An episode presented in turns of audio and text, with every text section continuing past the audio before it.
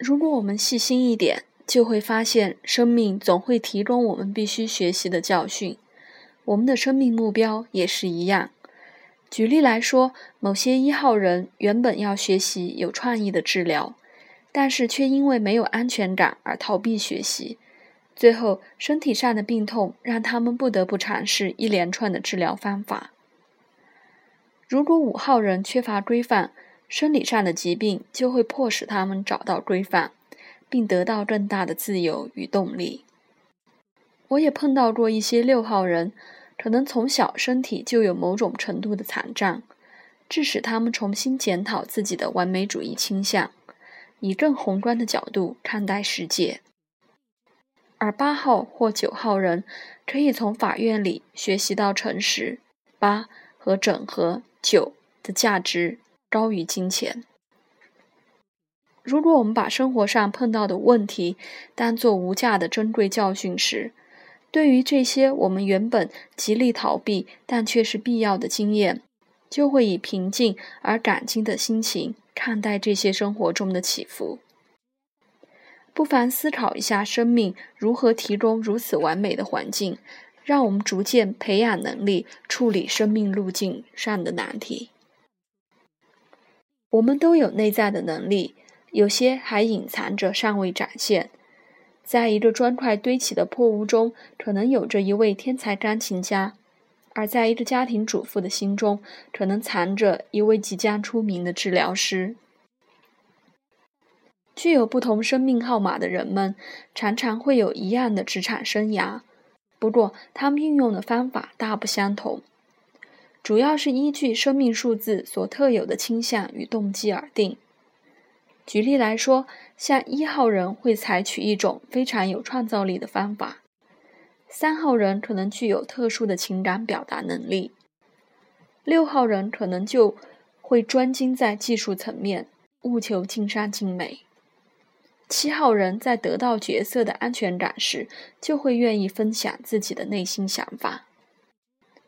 而生命数字相同的族群也散落在三百六十五行中。你可以在名人榜中找到每个生命数字的代表。举个例子，寇特·道格拉斯、克劳德·德布西、哈利·洪德尼、亨利·季芬吉、布克·华盛顿、雪莉·泰普、雷马·克利马、安德格·亚伦坡、奥夫冈·阿马迪斯·莫扎特都有相同的生命路径：二十九、十一。另外还有一个有趣的现象，生命数字为三十五八的盖瑞布塞，在一座在一部卖座的影片中扮演巴迪霍利，而巴迪霍利的生命数字恰巧是三十五八。丹佐华盛顿的生命数字为三十二五，在单干扮演马康艾克斯这个传奇人物时表现优异。很巧的是，马康艾克斯的生命数字也是三十二五。在某些领域中，同样生命数字的人也会聚集在一起。像社会服务工作领域中常见二号和四号人，研究者与学者则是七号与九号人居多。不过，仍有许多因素足以影响到一个人想要的或应该追求的工作。大部分的人会依据自我概念、自我价值、社经背景、希望的收入、教育程度、曝光率、他人的影响、信仰与价值的影响等因素选择职业。有时候，我们为了高薪工作或是社会的认同，不得不做出妥协或是牺牲我们喜欢的活动。但是最后，我们仍希望所选择的职业能符合内心的本能与价值。也包括个人与环境的需求。只是生命数字会凸显某些内在的动力与天分，使个人倾向于选择某些特定的工作。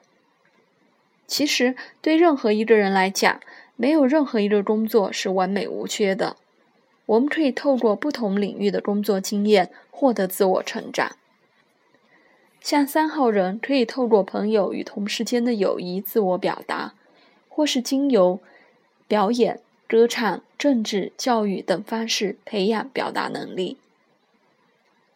八的人可以取得朋友或同事的肯定，或是得到社区居民、全国人民和全球的肯定。我们的责任是让我们最深层的动力与天分，透过任何形式的服务或职业，以最正面和利他的方式表达出来。无论如何，判断自己是否满足于现职以及工作上是否成功，不在于工作的性质或项目。而是在于我们是否能够克服我们的障碍，遵循与生命路径相符的心灵行动行法则行动，正面的释放自己的能量。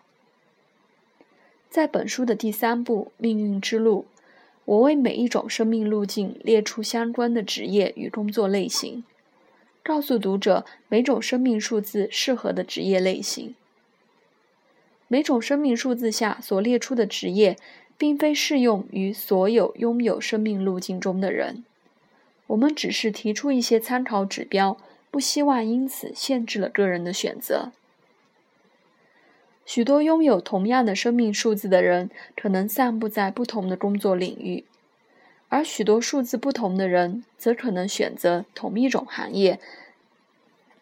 每一个生命数字所举的例子，只是说明某些工作是释放某种能量的典型管道。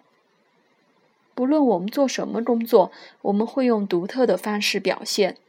这种方式就是我们此生必须面对的主题。